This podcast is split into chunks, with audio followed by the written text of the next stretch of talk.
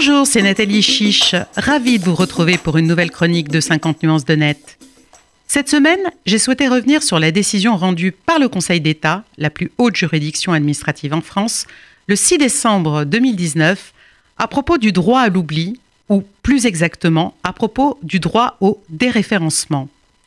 Ce droit permet à toute personne de demander à un moteur de recherche, la plupart du temps Google, de supprimer certains résultats qui apparaissent à partir d'une recherche faite sur nos noms et prénoms.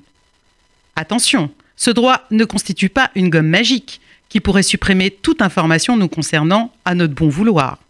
Ce droit permet juste de couper le lien entre le moteur de recherche et l'information qui nous pose un problème.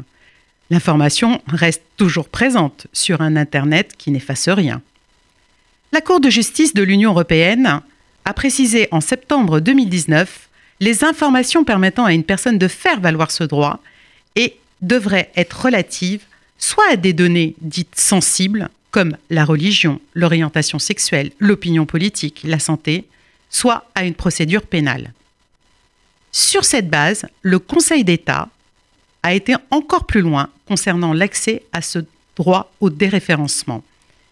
Il devra être mis en balance avec l'intérêt du public à avoir accès à cette information en tenant compte de trois critères. Les caractéristiques des données en cause, le contenu, la date de mise en ligne, leur source, la notoriété et la fonction de la personne, et enfin les conditions d'accès à l'information en cause.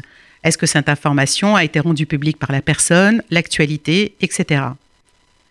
Au regard de ces critères du Conseil d'État, Nul doute que Dominique Strauss-Kahn, ex-patron du FMI et ex-candidat à l'élection présidentielle de 2012, aurait beaucoup de difficultés à faire valoir ce droit au déréférencement. Le temps n'est pas encore venu pour nous, fort heureusement, d'être l'archiviste de notre passé, pour citer mon confrère Alain Bensoussan. Et nul doute qu'il s'agit pour notre société de combiner ce droit à l'oubli avec le droit de savoir, le droit à l'histoire et le devoir de mémoire afin d'en tirer le meilleur.